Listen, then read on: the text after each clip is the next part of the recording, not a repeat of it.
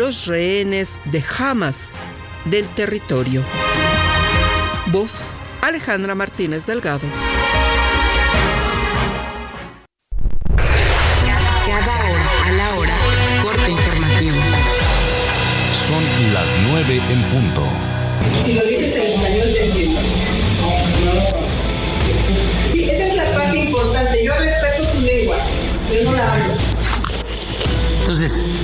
Primer lugar, celebro que hayan tomado esa decisión en la Corte. No, no ha cambiado el presidente la- el monto. Yo creo que va a ser lo mismo. Eh, el presidente no, ha pe- no ha dado instrucción todavía. En vivo, informativo Oriente Capital. Lo que quieres oír.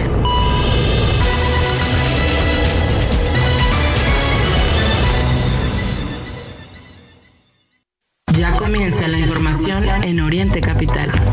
Mario Ramos y Raya Costa.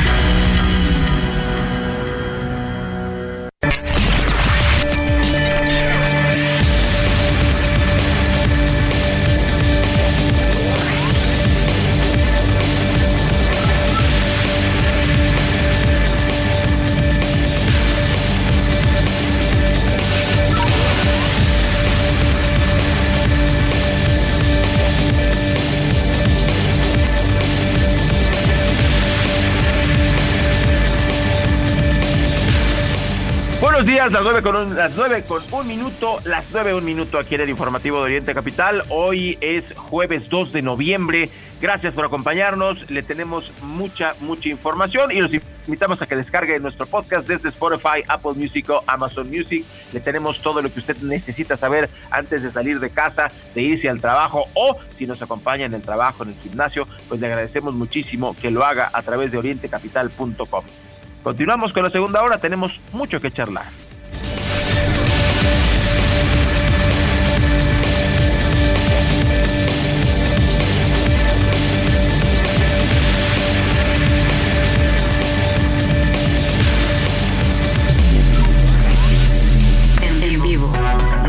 Ramos y Raya Costa. Mario Ramos y Raya Costa. En Oriente Capital. Lo que quieres oír. Son las nueve con dos minutos, las nueve dos. Agradecemos que nos acompañe aquí en el informativo. Y bueno, historias de terror y de Halloween hubo todo el fin de semana y otra es la del pan de muerto, que bueno, pues, es otra historia de terror. Subió 25% su precio, como si nos regalaran el dinero. Pues eh, bueno, es esta costumbre del delicioso pan de muertos, por supuesto, eh, se siguió como todos los años desde el día de ayer, primero de noviembre, hoy 2 de noviembre. Sin embargo, eh, de 2022 a 2023 se incrementó 25%. Esto lo informa la Alianza Nacional de Pequeños Comerciantes, AMPEC. En México, 7 de cada 10 personas consumen este pan que se vende desde septiembre y que, bueno, pues eh, independientemente de los sabores, de, del relleno, etcétera, pues el tema es el precio, subió 25%, pues la crisis es tal que, que los comerciantes están viendo en esta, en esta necesidad de subirle, de subirle mucho, y quienes sufrimos, pues somos los consumidores. Ni hablar, así las cosas con el pan de muerto, de terror, subió 25%.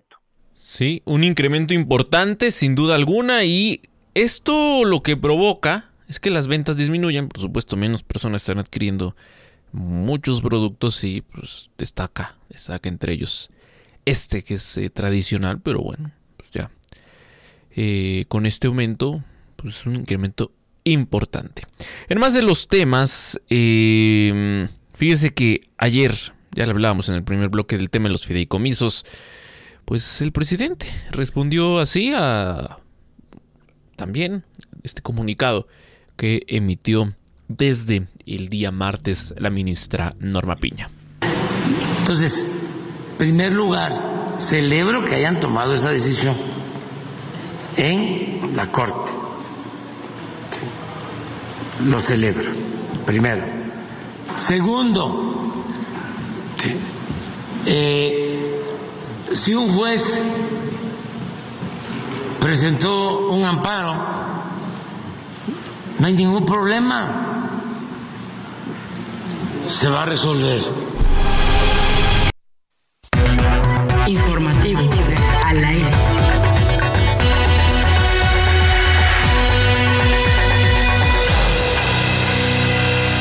Ya lo escuchó usted.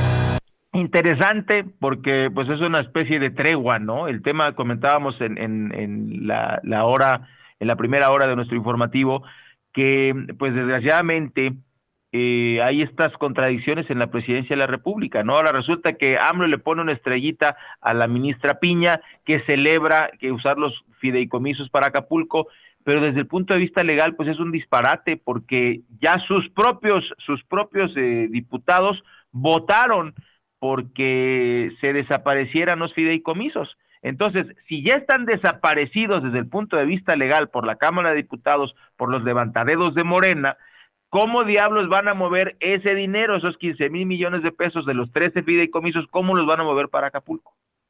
Ese es el punto uno. El punto dos, sí, pues ya, ay, mir, qué responsable la ministra, muy bien, ya escuchamos, pero ya le preguntaron a los trabajadores, es como lo que está pasando con los deportistas, ¿no tienen opinión los deportistas? Yo no estoy, yo, yo creo que no se negarían, pero que lo quiera forzar una persona que ha demostrado su ineficacia y su ineptitud al frente del deporte en México, como es Ana Gabriela Guevara, pues nos pone en este mismo, en este mismo tenor. Entonces, pues el presidente felicitó a Ana Gabriela Guevara, increíble, pero cierto son eh, a, Norma Piña, perdón, la felicita por esta, eh, por esta acción, eh, le contestó por escrito, le contestó de manera rápida y el presidente también celebró eso. Norma Piña accede a entregar estos fideicomisos que ya no son del Poder Judicial, que ya no los, no los pueden, no los pueden mover. ¿Cómo le van a hacer? Pues alguna treta conocerán, Mario, que los, nosotros, los simples mortales, no tenemos en el radar y, y por eso lo estamos criticando, porque pues bueno, incluso hasta un juez ya los, los congeló. ¿Qué se tenga que hacer? Entiendo, Mario, que en nuestro país no existe el veto presidencial para, para muchas cosas, y creo que esta es una de ellas. O sea, el presidente no puede decir, mañana ese dinero se mueve, o, Hacienda, no sabemos. Pero bueno, son las nueve con siete minutos. Ya quisiera, eh, ya quisiera el presidente hacerlo, pero... No, no, no, qué bueno, que, qué bueno que no. Así es, hay avances en la legislación. Eh, donde tenemos serios problemas es en el asunto de la migración. Aquí hablamos constantemente de estas caravanas migrantes que no dejan de salir.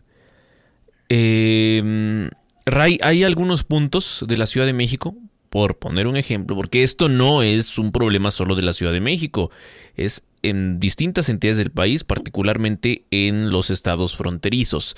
Pero, por poner un ejemplo, aquí en la Ciudad de México, en donde tienes estos em, puntos donde se han instalado eh, pues, estos eh, autobuses, por ejemplo, que vienen de la zona de Chiapas, que traen principalmente a comerciantes, traen también a un número importante de personas eh, que pues, no tienen regularizada su situación migratoria.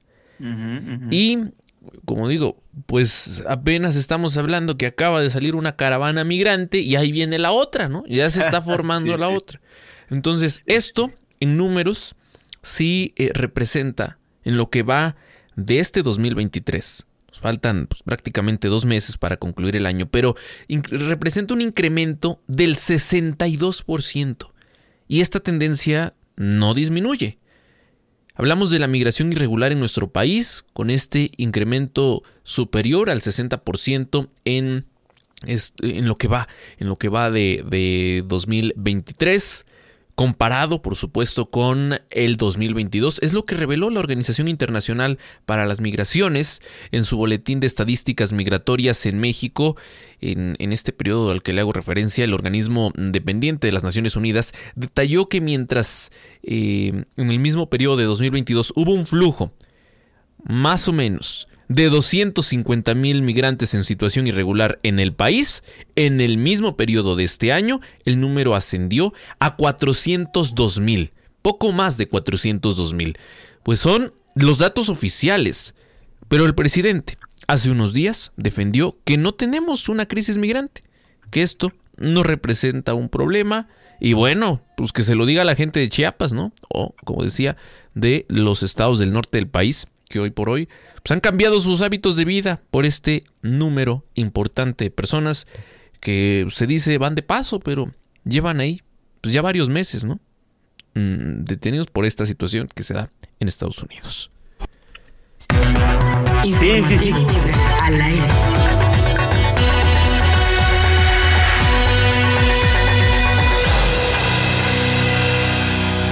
Son las nueve con diez minutos aquí en su informativo Oriente Capital completamente en vivo desde el centro de la República Mexicana y otra raya más al tigre. El gobierno incumplió en 2022 con el abasto de medicamentos psiquiátricos. Esto eh, alcanza el 25%, que es muchísimo. Esto es lo que revela la Auditoría Superior de la Federación. No somos Mario Ramos y Raya Costa y, ay, mira, ahí están los, los eh, antichairos y no sé qué. No, esto es un informe de la cuenta pública eh, de, de, la Auditoría Superior de la Federación que detalla que los servicios de atención psiquiátrica solicitaron 625 claves de medicamentos, un total de 588.218 piezas o, o, perdón, o cajitas de medicinas. Eh, del total se adquirieron 595 con 144 mil piezas. Estas representan el 25% del total que solicitaron. Los servicios de atención psiquiátrica no indicaron las causas del incumplimiento de abasto, eh, si bien se realizaron tres procedimientos para la adquisición de medicamentos, convenio eh, de colaboración INSABI, procesos de constatación y compra directa, pues este informe de la de, mm, eh, de la auditoría pues añade que la Secretaría de Salud Federal tampoco acreditó la información acerca de las dificultades y requisitos para la implementación de la Agenda 2030 en materia de salud mental. La Secretaría de Salud registró 173.012 casos nuevos de enfermedades y trastornos en materia de salud mental sujeta a vigilancia epidemiológica esto en 2022, de los cuales la depresión fue la principal causa de morbidad en materia de salud mental con 76.7%. Eh, en los casos, Mario, son escandalosos, 130 101 casos.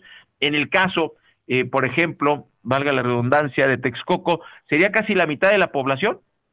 Entonces, prácticamente de, de cada de cada 100 personas, 50 en este escenario de Texcoco, si estuviesen todos enfermos, pues sería eh, eh, la mitad, pues ese es el, el tema. Y lo peor, esta superfarmacia no sirve de nada, ya vimos que les llegan el 25% del 100% de medicamentos, y entonces, ¿dónde se quedan nosotros y dónde se queda este dinero, Mario? Otra vez tenemos ese problema y los datos los da la Auditoría Superior de la Federación. Ahorita que hablabas de la superfarmacia con todos los medicamentos del mundo, Hace unos días el presidente vino al Estado de México, habló en aquella región de la entidad y comprometió que allá se iba a instalar esta farmacia. Entonces, ¿qué haremos? En cuanto esté instalada, vamos a ir a esa zona del Estado de México a corroborar si por lo menos los centros de atención médica, los centros de salud, los, los hospitales regionales, pues tienen estos medicamentos.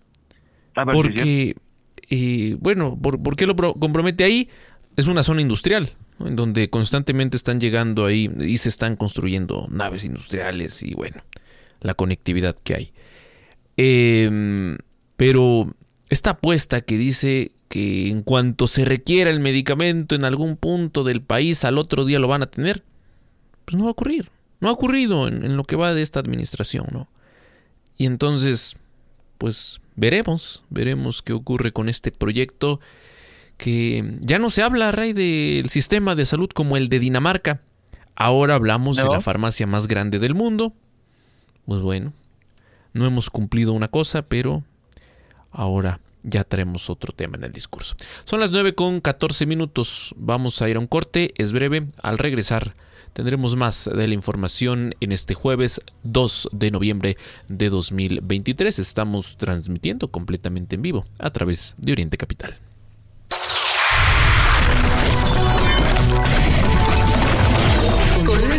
Información. Informativo Oriente Capital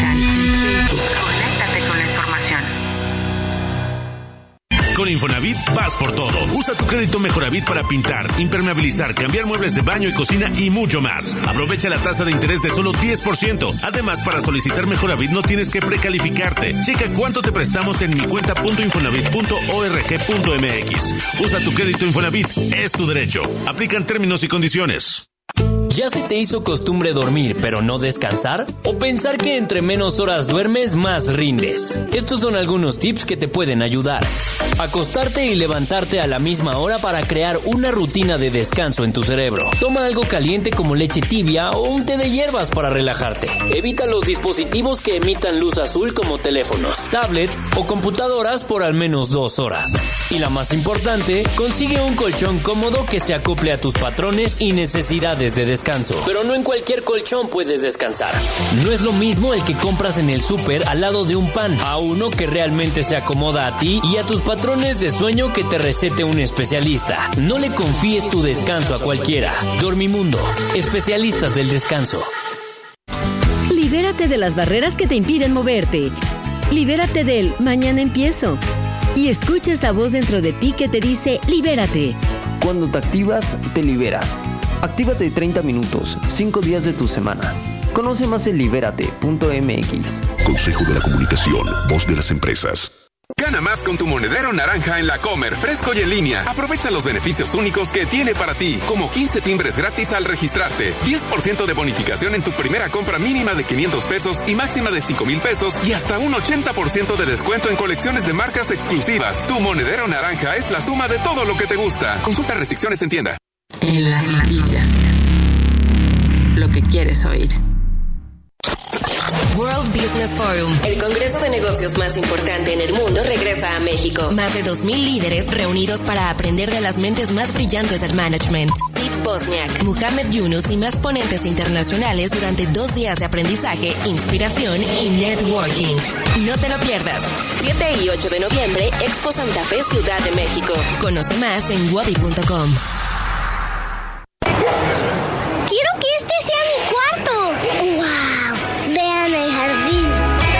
El Banco Nacional de la primera casa de María y Javier.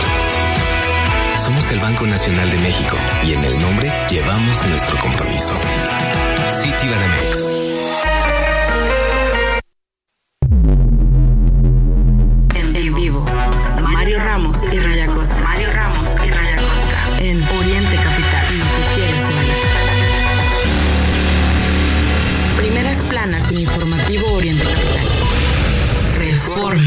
Morenistas pugna por la Ciudad de México. El Universal. IP advierte que plan de AMLO para Acapulco es insuficiente. Milenio. Con 61 mil millones de pesos, AMLO da inicio a la reconstrucción de Acapulco. Excelsior. Invertirán 61 mil millones de pesos en levantar Acapulco. La, la jornada. AMLO de inmediato 61 mil millones de pesos a Acapulco y Coyuca. El economista. Destinará el gobierno 61.313 millones de pesos para apoyos y resarcir daños de Otis. El financiero. Va a inversión de 61.3 mil millones de pesos por emergencia. Primeras planas en informativo Oriente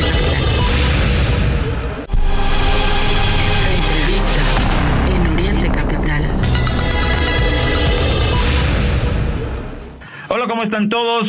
Bienvenidos a esta charla aquí en Oriente Capital. Hoy tenemos el placer de platicar con José Ángel Gutiérrez Aldana. Él es el director de cabecera MX, un portal informativo eh, muy importante. Además, se los recomendamos para que se conecten eh, con la información.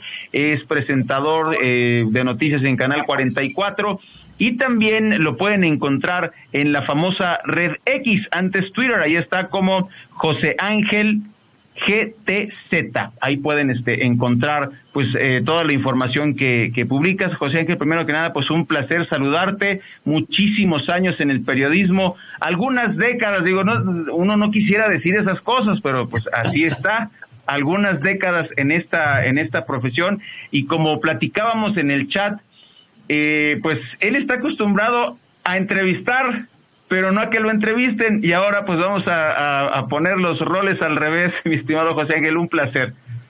Un gusto saludarte, estimado Ray. No, pero yo sé que no va a ser una entrevista, va a ser una charla entre ambos. Así es. Ya encantado de platicar con Ray Acosta. Yo lo escuchaba cuando ya era niño, lo escuchaba en la radio. me, me, mataste, pero... No, te. Éramos unos niños ambos cuando empezábamos en estos medios de comunicación. Así es, más de tres décadas, o sea que así está así el asunto, es. ¿no? Pero, pero muy sí. contentos, Muy contentos, José Ángel. Oye, pues mira, te, buscamos porque eh, acá en Oriente Capital tenemos eh, la cobertura de las elecciones 2024 y pues nos llama poderosamente la atención lo que está pasando en Jalisco. Yo obviamente tengo 13 años fuera y estoy desconectado. Entonces hay algunas cosas que diga, ah, no, yo tengo que hablar con los que saben porque hay que hacer una buena, mm, eh, una buena, un buen análisis y una buena relatoría de lo que está pasando en las elecciones, de lo que se viene para 2024. Y hay dos hechos que yo te quiero preguntar eh, que tienen que ver, y vamos a empezar obviamente de la gubernatura y luego nos vamos a pasar hacia las presidencias municipales. Em, y empezaríamos con, con el tema de Alfaro, porque nos llamó la atención primero fue el gran león el que paró el pecho, se le puso al tú por tú a Andrés Manuel López Obrador, por lo menos eso parecía, con esta convención de gobernadores y, y nosotros, eh, se puso muy bravo. Luego, con esta eh, mini, ¿cómo le podemos llamar? Mm, mini insubordinación no sé cómo llamarla, este, cuando dijo que pues el 33% de los votos de Movimiento Ciudadano estaban en Jalisco. Entonces pensamos, bueno, pues yo creo que, y además él, él dijo, ¿no? Que quería ser, este, eh, o, que no, no le disgustaba aspirar a la presidencia de la República. De repente lo vemos en el tren Maya, ya no va a competir, que se va a salir de la, de la, de, la contienda, no sé si de la política, no entendimos ahí la, la publicación y por eso te consultamos. ¿Qué pasó con Enrique Alfaro? José Ángel, no entendemos. Así estamos en Jalisco. no, bueno, a ver, a ver, tendríamos que irnos por partes. Primero, eh, mencionarles a ustedes justo este día que platicamos tú y yo, eh, dan comienzo de manera formal eh, el proceso electoral en Jalisco. Justo ha dado comienzo este proceso electoral. Y bueno, a partir de hoy, pues vamos a empezar a ver ya mucho más movimiento. ¿Qué pasa con Enrique Alfaro? Mira, es una pregunta que ciertamente nos hemos hecho todos, porque en efecto pareciera que con respecto a Andrés Manuel López Obrador ha existido siempre una relación amor-odio, ¿no? En ocasiones eh, se quieren, en ocasiones se odian, se eh, envían misivas o indirectas, luego les vemos abrazados. Eh, el fin de semana, nada menos. Vimos eh, a, ambos en una fotografía porque fueron a visitar la zona donde se construye eh, la presa que tanto se ha prometido que abastecerá de agua a la zona metropolitana de Guadalajara y que de alguna manera destrabó el proceso Andrés Manuel López Obrador porque ya venía de dos administraciones atoradísima, la presa de Temacapulín, Acacico y Palmarejo, porque concretamente eran las comunidades que se inundarían, las salva Andrés Manuel López Obrador, salva el proyecto de la presa, el agua se iba a ir para Guanajuato y siempre no, se viene a Jalisco, particularmente a la zona metropolitana de Guadalajara, hay una parte para abastecer a los altos de Jalisco y por lo tanto, bueno, pues ahí parece que es una medallita que se pone López Obrador, pero que también de paso rescata a Enrique Alfaro porque él también saca adelante este proyecto. Claro. Pero sí, una eh, relación extraña. Los vemos juntos y se llevan bien. No están juntos y se avientan indirectas. Y sobre todo Enrique Alfaro, ¿no? Se pone como que más bravucón. Casi siempre, yo lo decía a manera de broma en días pasados, el domingo para ser específico, después de ver la fotografía de ambos en la presa del Zapotillo, yo decía, de seguro mañana lo vamos a ver echando cacayacas en contra de López Obrador. ¿Qué crees? Sí le aventó un tirito al gobierno federal porque dijo, también en Jalisco requerimos dinero. Nos hemos visto afectados tanto por la sequía como por el paso del huracán en la zona de la costa norte y requerimos 1.400 millones de pesos, pero como el gobierno federal nunca se pone las pilas, como el gobierno federal no hace las cosas, pues vamos a ver de dónde lo sacamos. Ha sido siempre así. Una extraña relación entre ambos. Tú hablas de esa mini bravuconería cuando Alfaro también se parece se insubordina con Movimiento Ciudadano, eh, particularmente con Dante Delgado, el dirigente Delgado.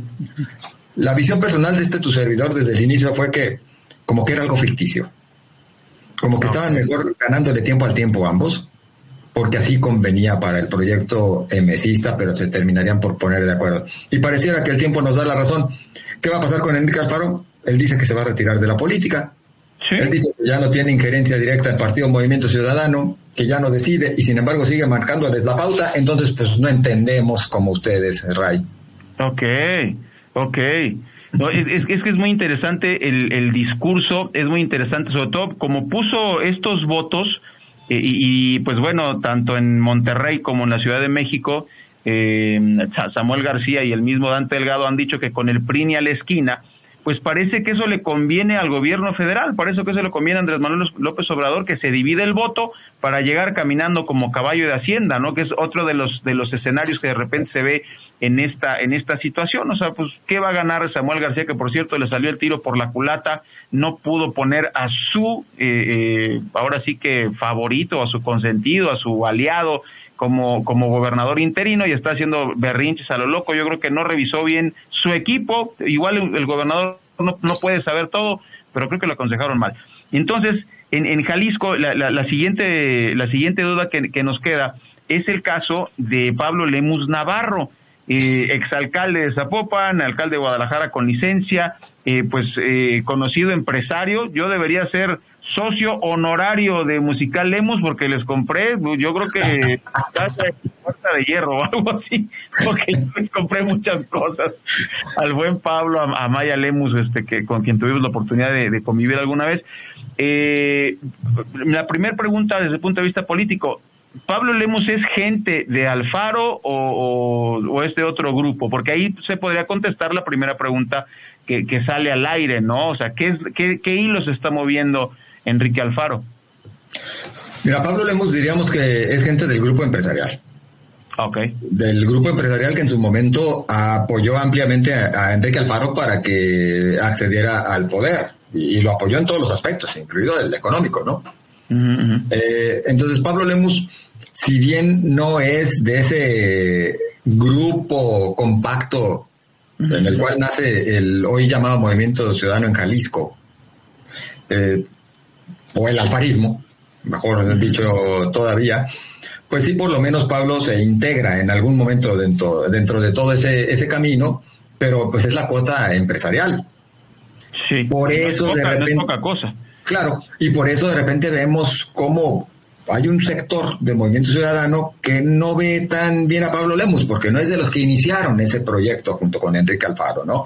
Como sí lo es eh, Clemente Castañeda, como sí lo es Hugo Luna, como lo es el propio Enrique Ibarra, que fue el mentor de todos ellos, y otros tantos que, podríamos mencionar, Ismael del Toro, eh, y vaya, hasta Alberto Uribe, que seguro le recuerdas, fue presidente municipal de Tlajomulco de Zúñiga por Movimiento Ciudadano, pero después deja Movimiento Ciudadano y ahora lo vemos en el Movimiento de Regeneración Nacional, en Morena. Pero bueno, Pablo no es del grupo directo de Enrique Alfaro. Ok. Pero es sin lugar a dudas el personaje más rentable para Movimiento Ciudadano en Jalisco en estos momentos. Y eh, eh, este es un caso más o menos atípico Mm, ¿Cómo hizo para ser presidente municipal de dos alcaldías en Guadalajara? No es común en todo el país, ¿eh? no, no, es, eh, no es tan fácil ver que un presidente municipal eh, esté, pues Zapopan, obviamente, la parte, como dicen, adinerada de, de, Guadalajara y luego este, de, Guadalajara. Ganó fácil estas elecciones, ¿cómo le fue? A Pablo le fue muy bien. Digo, eh, Pablo estuvo seis años en Zapopan. Fue presidente municipal presidente municipal reelecto y después brinca, como bien lo dices, de manera por demás extraña, a, Guadalajara. Habían quienes cuestionaban en su momento si esto no iba contra la ley, porque inclusive el tema de la reelección solamente es para un periodo, en el caso de las alcaldías, ¿no? El inmediato, en este caso, sí, sí, sí, y en este caso específico, bueno, pues estamos hablando que ya es un tercer periodo, aunque es en otro municipio. Por eso muchos le cuestionaban pero bueno, pues dicen que esta parte legal fue librada, fue salvada, y tan es salvada que déjame te platico que es probable que se repita algo similar. Es probable, insisto, en caso de que se termine Movimiento Ciudadano eh, inclinando por poner como su candidato ahora para Guadalajara a Salvador Zamora, que es el presidente municipal de Tlajomulco de Zúñiga y que ya había sido reelecto. Es decir, repetirían la fórmula. La, la misma fórmula. Tal vez, Tal vez, porque no sabemos si podría ser Salvador Zamora o Verónica Delgadillo, la senadora, que también está sonando muy fuerte para, para Guadalajara, ¿no?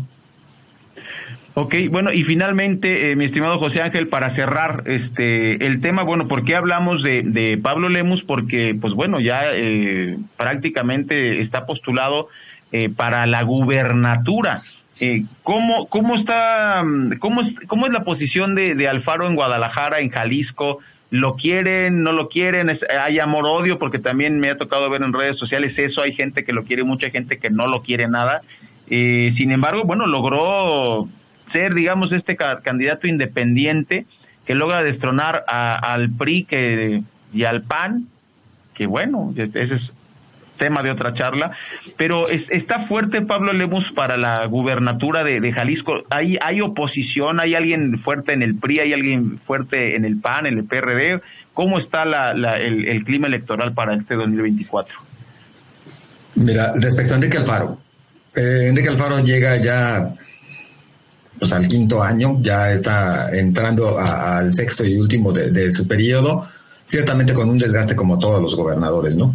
Enrique Alfaro sí llega con algunos negativos, eh, cuestionamientos, en buena medida hasta por su carácter mismo, que, como todos ustedes lo conocen, pues es de carácter fuerte, eh, es entrón. Enrique Alfaro para funcionar en lo político necesita tener enemigos enfrente, necesita tener sparrings. Y siempre los está buscando, ¿no? Para poder seguir siendo ese bravucón al que todos conocen. Sin lugar a dudas, esa parte lo ha determinado, sí, por desgastar un poco. Digo, esto por lo que refiere a Enrique Alfaro. Y por eso yo sí le compraría lo que ha venido cantando de que, pues él termina la gubernatura y, y se retira de la política. No sé si en definitiva, porque no es gripa, pero de que lo veremos retirándose por lo menos un año, seguramente sí. Yo sí le compro el que inclusive va a buscar la forma de irse a vivir al extranjero, pero, pero, estimado Ray, no descartaría que en algún futuro viéramos a Enrique Alfaro de regreso, en una de esas hasta en el gabinete federal.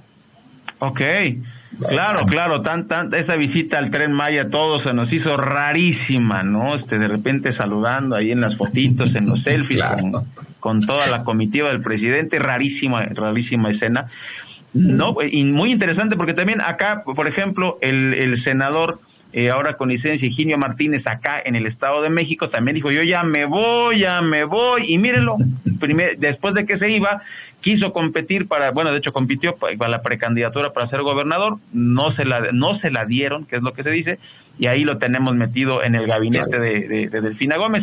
Y en el caso, bueno, vamos a estar muy atentos, eh, José Ángel, eh, conocer pues todos estos detalles enriquece la visión de, de, todos nuestros radioescuchas para entender lo que se viene en el 24 y todas las piezas que se mueven, ¿eh? porque no son pocas. Y ahorita con este tema de, de Claudia Sheinbaum, de la misma, eh, el mismo relevo en la Ciudad de México, pues eh, el tema de Jalisco. Jalisco es el segundo estado más importante del país, luego estaba Monterrey, eh, ya, ya el, el, Edomex ya lo conquistó Morena, por eso hacía la, la, pregunta. Entonces, ¿no ves tú una competencia fuerte para MC? Vamos a decirlo así, yo sé que no funciona así, pero por, desde el punto de vista didáctico, ¿ya la ganó este MC con Pablo Lemus en, en Jalisco? No, yo no creo que sea así de fácil, eh, estimado Ray, por una razón. A ver, Pablo Lemus es un candidato fuerte para Movimiento Ciudadano, sí. ¿Es el que puede rescatarle las cosas? Sí. Insisto, Movimiento Ciudadano trae el desgaste de la administración de Enrique Alfaro. Sí, esa confrontación constante con diferentes sectores, esa adquisición de deuda que hubo en la administración, inclusive con el pretexto de la pandemia, si tú quieres, pero hubo adquisición de deuda y al ciudadano eso le molesta. No le gusta, la aplicación de un programa de verificación vehicular que sigue causando ruido a los ciudadanos y que lo ven más como un tema recaudatorio. Es decir, Movimiento Ciudadano está arrastrando como negativos parte de lo que se ha hecho en la administración estatal, en la administración eh, de, Enrique Alfaro, si bien ha invertido bastante en obra, lo cual también tendría que reconocérsele, pero a veces al ciudadano pues le terminan por afectar otros eh, factores más que el solamente ver obra pública, estarás de acuerdo.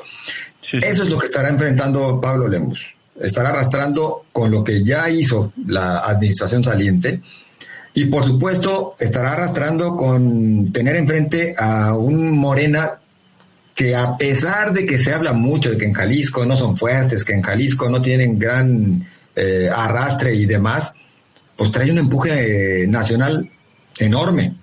Y este empuje nacional, eh, motivado por distintos aspectos, eh, tanto por simpatías como por dádivas o por programas sociales, claro que también está trayendo su en Jalisco. Las encuestas, la mayoría les colocan o muy parejos a Morena y a Movimiento Ciudadano por la gubernatura, o inclusive en algunas aparece Morena arriba. Okay. Y, esto a qué obliga? Bueno, pues a que justamente el Movimiento Ciudadano no se la juegue poniendo a cualquier candidato, sino al que tiene mayores posibilidades. ¿De qué va a depender que el Movimiento Ciudadano salga avante frente a Morena? De quien no sabemos hasta este momento quién podría ser la candidata o el candidato, porque siguen seis ahí jugando, perdón, esperando que la encuesta, ciudadana lo decida, hasta que la encuesta ciudadana lo decida. Bueno, a mí sí me parece que mucho va a depender de lo que haga o deje de hacer el resto de la oposición. Aquí la pelea está entre dos, entre Morena y Movimiento Ciudadano. Pero ya viene el Frente Amplio por Jalisco, conformado por PAN, PRI y PRD. No tiene posibilidades ninguno de estos tres partidos políticos de acceder a la gubernatura estatal, por lo menos no para 2024. Pero sí, en cambio, creo que en algún momento lo que podrían hacer, inclusive de, facto, pues es terminar otorgando el llamado voto útil a Movimiento Ciudadano para que Morena no gane en Jalisco. Ok. A mí a eso responde la postura de Enrique Alfaro, que comentabas tú ya con antelación, de insistir en que sí se sumaran al frente. Alfaro no tanto empujaba porque Movimiento Ciudadano fuera con el frente apoyando a Xochitl. No tanto eso, sino más pensando en lo que puede ocurrir en Jalisco. Ok. Movimiento Ciudadano sí requeriría eventualmente del voto, tal vez el más eh, posible, el panista, para poder ganar en 2024, independientemente de que el candidato, si es que no lo tumba el INE, si es que no termina por cuestiones de, de paridad quitándolo, claro. competitivo. Pero bueno, lo que sí hay que advertir es que el Movimiento Ciudadano, si algo tiene en estos momentos en Jalisco, es estructura. ¿eh? Estructura sí tiene el partido, se han preparado en ese aspecto y por lo tanto podrán dar la batalla. Más Morena tampoco es un rival fácil en estos momentos. No, no, no, pues tiene todo el apoyo de la de la presidencia, este, los, la, compra de votos por programas sociales y bueno, tú ya le resolviste el problema a, Morena en Jalisco, ya este Chema Martínez tiene 79.9% de las votaciones, ya lo podrían cantar como ¿Te refieres al sondeo que hice? Sí, exactamente, este sondeo No, yo no fui. cuenta de Twitter. no lo resolví yo. Ok, ok. Lo resolvieron sus La gente, sí, por supuesto, pero ya, ya este, les arreglaste el problema porque tanto se andan peleando y está, este, pues es una plataforma confiable porque, pues todavía el mismo Marcelo Ebrard con este teatro que ni fue teatro y, pues realmente es de lo más lastimero y triste que yo he visto en política en, en varias décadas, ¿no? Este, sí me voy pero no me voy, ya me voy pero mejor me quedo y es una cosa verdaderamente lamentable. ¿Se va a ir, no, Ray? Pues eh, sigue amagando, no sé con qué, no sé con qué, no, no tiene fuerza ya, e incluso en los medios ya ni toman sus declaraciones, sus notas, porque cuando tenía la portería lista para meter el gol, no lo metió. Mira, a ver, yo te invito a ponerte en los pantalones de Marcelo Ebrard. Ok. Te irías así de, con todos los... Mira, si tuviera yo, si tuviera la fuerza, sí, porque pues hay que recordar que él le cedió su lugar a López Obrador cuando terminó su periodo como, como jefe de gobierno para competir por la presidencia. Entonces digo, sí, jefecito, ahí va. Y cuando le toca o le tocaría a él, pues él se inclina por Claudia Sheinbaum. Entonces debe ser pues muy feo. Sí, a ver, pero te vas en momentos en los que tienes posibles pendientes uh, que podrían hacerte pasar un mal rato, tal vez inclusive en una de esas que te lleven a problemas no solamente legales, sino atenten contra tu libertad. Yo creo que Marcelo Ebrard en esa parte está tanteando mucho, pero sí creo que al final se va a ir, ¿eh? Sí se va a ir de candidato de Movimiento Ciudadano, pero por supuesto que esto está completamente acordado con Andrés Manuel López Obrador, es decir, va como enviado, no va molesto. y, lo curioso es del tema, lo que me parece a mí en lo personal muy curioso, es que para Movimiento Ciudadano no va a ser así como que el gran cambio. No sé si tuviste oportunidad de ver la más reciente encuesta de Encol eh, para el país. No. Samuel García y Marcelo Ebrard terminan otorgándole prácticamente el mismo porcentaje de votos a Movimiento Ciudadano. Para sorpresa de muchos. terminan otorgándole un 16, 17% de los votos. No más. Pero, insisto, inclusive Marcelo, con más negativos en este momento por todo lo que ha sucedido, que Samuel García, lo cual hace que me vaya como condorito de espaldas, ¿no? aquí está la encuesta, esta no la había visto, está buenísima, ¿eh? Sí, sí, sí. Ahí, ahí, refleja como que no pasaría nada para Movimiento Ciudadano, es decir, no cambia las cosas que esté Marcelo o que esté Samuel. Así es, 18 puntos. Eh, 30 Xochitl del Galvez, 52 este, Claudia Sheinbaum. ¡Wow! Esta encuesta está buena. Fíjate, estaba viendo precisamente hoy la, la, la, encuesta de, del financiero. Eh, y sobre todo, lo que me llama la atención por lo que dices es que aplica también para Marcelo y para la misma Claudia. Los dos están involucrados con la tragedia de la línea 12 y yo no entiendo por qué la gente que encuestan no está enojada. Lo hemos dicho varias veces en el informativo reiteradamente, a ver, ¿por qué la gente no está molesta con Claudia Sheinbaum si además protegió a Florencia Serranía, la que era directora del metro, eh, eh, y no pasó nada con esa señora, si ella era la responsable, y además está en redes sociales, está en, en X, antes Twitter, ahí tú puedes ver pues las advertencias de la gente, y Marcelo Ebrard, que fue quien lo inauguró, pues también por supuesto que tiene vela en el entierro y sin embargo yo no veo que eso haya afectado a la cuarta transformación en todo el periodo. Yo eh, realmente eh, platicando con, con Gisela Rubak y otros, y otros consultores políticos de altos vuelos, eh, todos refieren que, que Andrés Manuel López Obrador es un fenómeno de estudio de marketing político. Sin duda. Porque lo, lo, de las, lo del dinero de sus hermanos eso debería ser suficiente para que lo quitaran, nada más. No te metas en más cosas.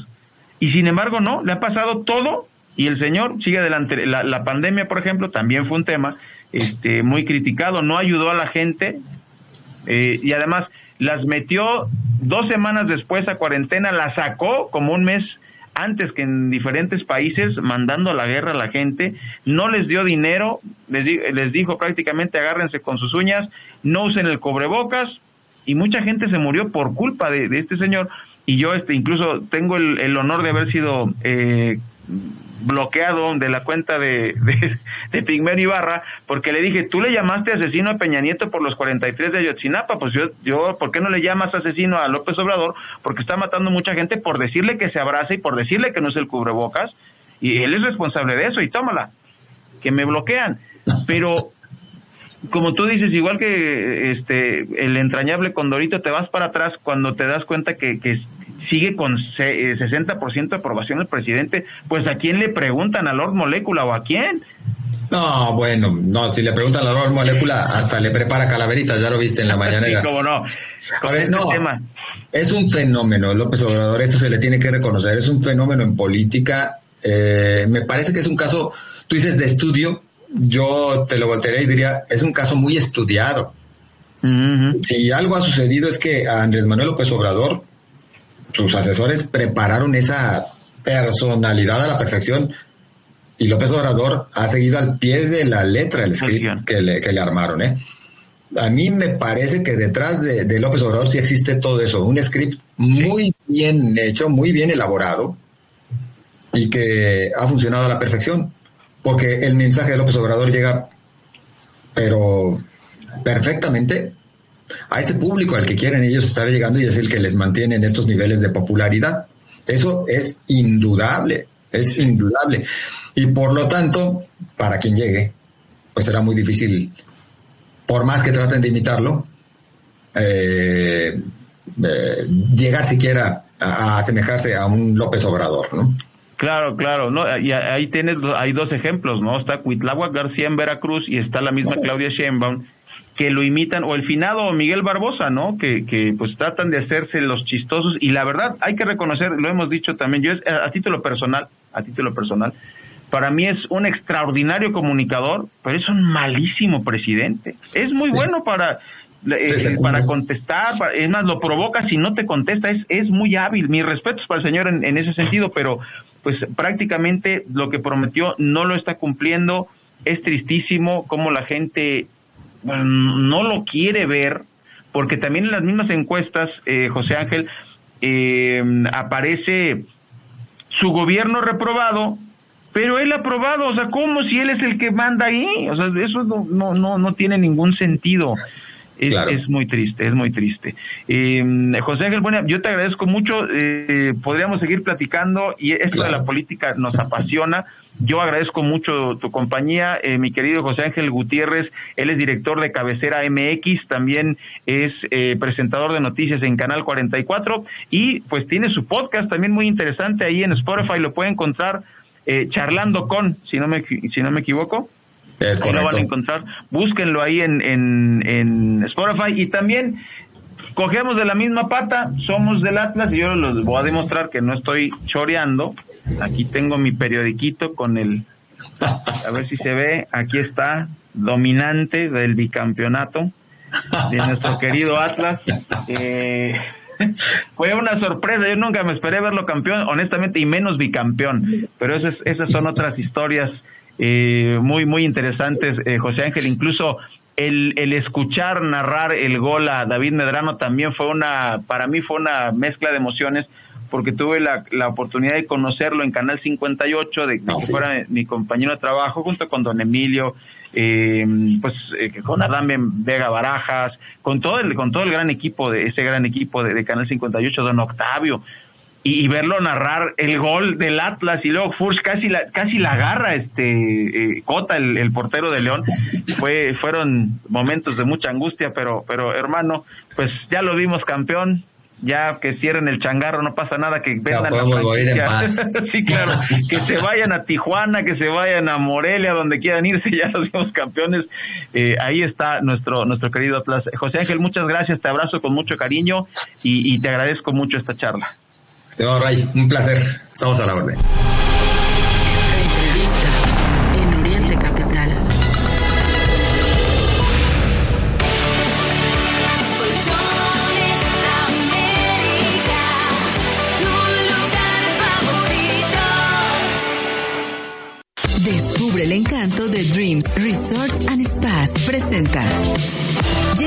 De recuerdos en un resort todo incluido. Viaja a los mejores destinos de playa en México y el Caribe y disfruta de inclusiones Unlimited Luxury, donde todo está incluido en tu estadía. Disfruta hasta un 40% de descuento para ti y tu familia. Reserva hoy y obtén un regalo especial que recordarás para siempre. Visita www.memoriasdreams.com o consulta tu agencia de viajes.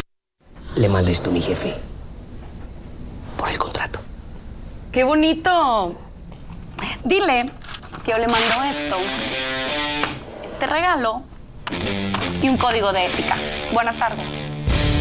Yo soy de las que dicen no a la corrupción. Consejo de la Comunicación, voz de las empresas. Juega como si estuvieras en Las Vegas desde la palma de tu mano. TenBet, la casa de juegos y deportes online que ha encantado a millones en el mundo, ahora en México. Entra a tenbet.mx y vive una experiencia a otro nivel. Ponte la 10. Permiso Pickup DGJS, DGAAD, DCRA, X01, 2017. Los juegos con apuestas están prohibidos para menores de manera responsable como entretenimiento, diversión y.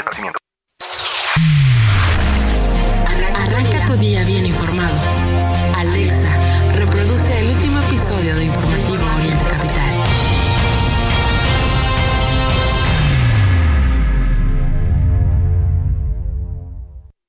Superamos la meta del Teletón y por eso ya estamos construyendo dos nuevos centros.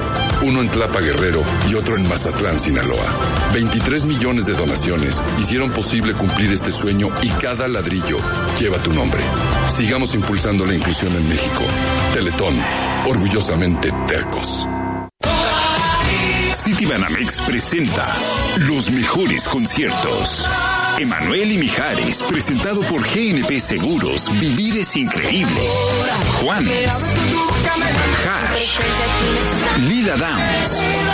Disfruta de tres meses sin intereses, experiencias y beneficios exclusivos con tarjetas Citibanamex. Boletos en Ticketmaster. Citibanamex, el Banco Nacional del Entretenimiento. CAT 83.4% sin IVA.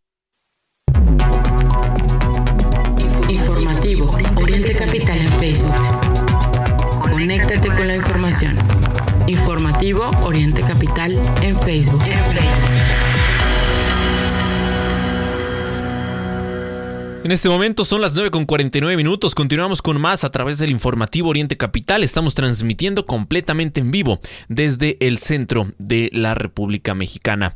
En más de la información, pues esto parte de lo que adelantábamos y que más allá del discurso, que en el discurso pinta bien el, tema, el trato, la atención a las personas con alguna discapacidad. Sin embargo, una auditoría reflejó que, eh, pues al menos en el tema del transporte público, sigue siendo eh, todavía eh, pues uno de los sitios en donde no hemos atendido mucho el tema de la inclusión. Más allá de, y bueno, a veces se hacen estas comparaciones, ¿no? De eh, la inclusión que ahora está tan de moda, el tema del lenguaje inclusivo, pero este tipo de inclusión se ha abandonado desde, pues, mucho tiempo. Hay avances, por ejemplo, tú decías, Ray, el, tema del metro con las escaleras eléctricas, ¿no? Eh, perdón, con las, eh, con los elevadores y también escaleras eléctricas en donde hay. Pero resulta que los, los elevadores están cerrados, no funcionan. Y las escaleras eléctricas, pues lo mismo. Entonces, una persona, por ejemplo, con silla de ruedas, ¿por qué no vemos personas con sillas de ruedas en el metro? No porque no necesiten utilizar ese tipo de transporte, sino porque es imposible que una persona así en esa condición utilice el metro. A ese tipo de inclusión nos Dificilísimo. ¿Cómo te subes, Mario? ¿Cómo te subes solo? O sea, si, si no vas con una persona, ¿cómo Y aunque te, ayuden, aunque lleves a alguien que te asista, no es suficiente para... pico no se puede. Por eso, pero digo, llegar al andén. Ya qué decir de, de, poder entrar ¿no? al, al, vagón, sino llegar al andén. No sirven los elevadores, no sirven las escaleras eléctricas y entonces hay un gran pendiente. La, Auditoría Superior de la Federación reveló que la Secretaría de Infraestructura, Comunicaciones y Transportes no estableció mecanismos que garanticen la accesibilidad de las personas con discapacidad a los servicios, por ejemplo, de transporte aéreo o transporte terrestre. Es muy complicado. En otros países, en los países de primer mundo, por ejemplo, las, los autobuses ¿no? están habilitados para que si una persona con silla de ruedas quiere subir, tienen una compuerta especial para poder eh, de esta manera hacer que las personas aborden. Eso en México no existe. Y no hay tampoco una legislación, nada que obligue a las empresas a tener ese tipo de condiciones. Ahora, en, el tema de la transportación aérea, lo mismo. Otro problema mayúsculo. Y ahí sí, pues tiene que ver con las condiciones de los aeropuertos, ¿no? Entonces, pues ahí está lo que dice la auditoría. Vamos a ver cuántos años demoraremos en, en tomar este tipo de inclusión que sin duda es necesaria porque, pues imagínate, uno que no conoce ¿no? todo lo que implica, pero las personas que tienen la necesidad de pues, estar en silla de ruedas o con algún otro tipo de aparato que les ayude a, a moverse, pues bueno, qué complicado. Informativo.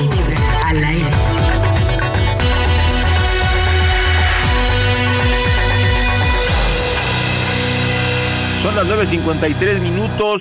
La tormenta Pilar y el Frente Frío 8 van a provocar lluvias torrenciales en Chiapas y Oaxaca.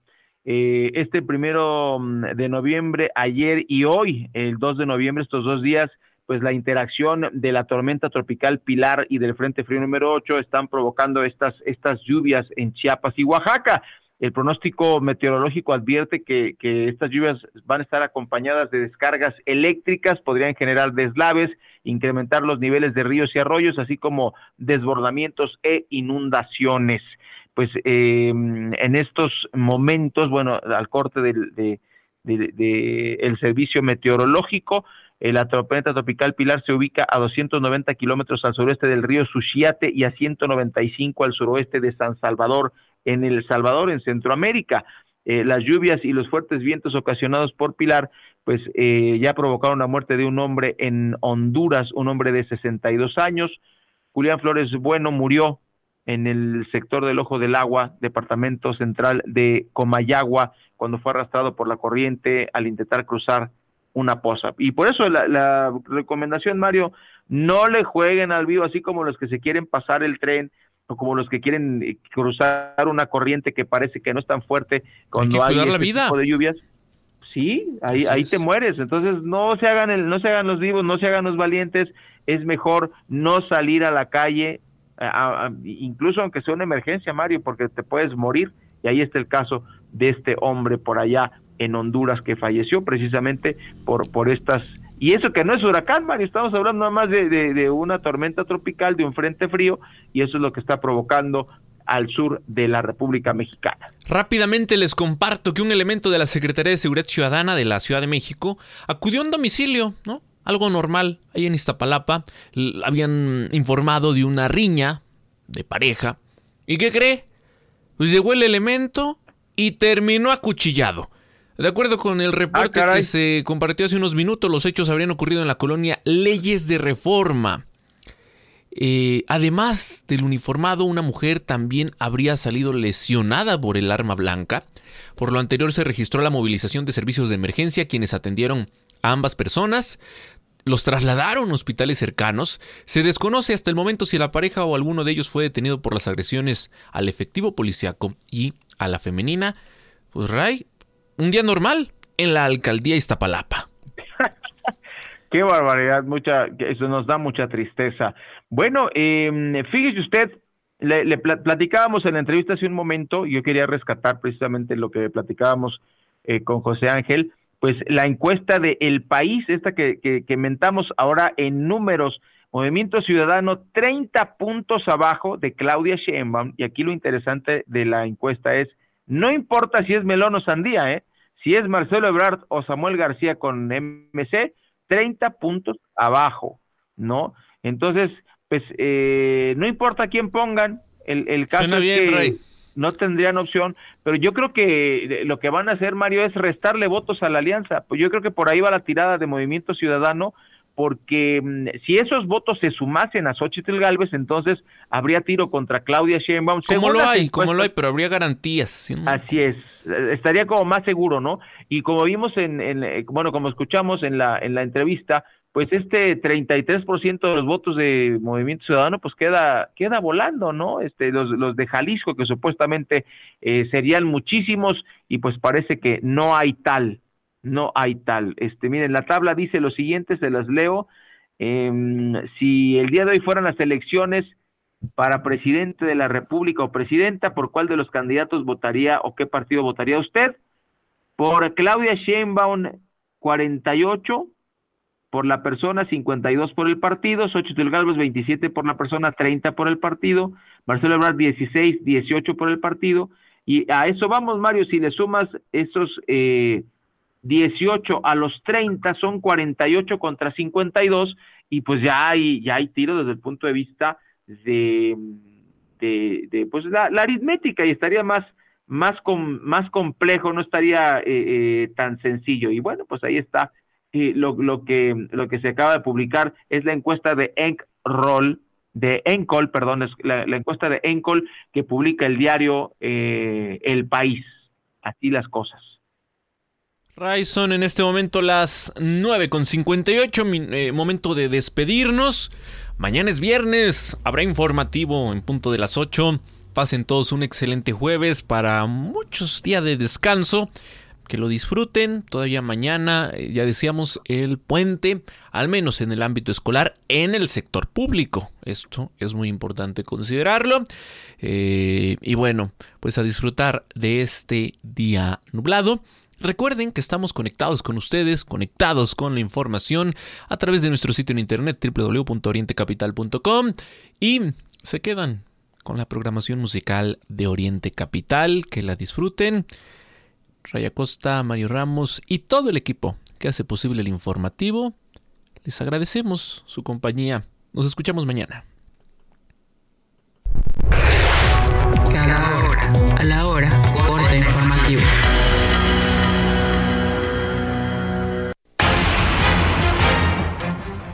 Tal? Muy buenos días. Como parte del puente humanitario en apoyo a personas damnificadas en el puerto de Acapulco Guerrero, se han transportado a 12.944 personas por vía terrestre y aérea. Así lo dio a conocer la Secretaría de Comunicaciones, quien añadió que hasta el 1 de noviembre también se transportó carga movilizada con un total de 2.581 kilogramos de víveres y equipo de telecomunicaciones, entre otras cosas. Fue localizada sin vida Andrea Sandoval Camarena, quien fue reportada como desaparecida en Zacatecas desde el pasado 26 de octubre. La Fiscalía del Estado dijo que el cuerpo de la joven de 27 años fue encontrado en el municipio de Tabasco y agregó que el caso será investigado como feminicidio. Se acerca el fin de semana y el Museo Archivo de la Fotografía ofrece este sábado 4 y domingo 5 de noviembre un taller de fotografía infantil gratuito para niños de 7 a 12 años.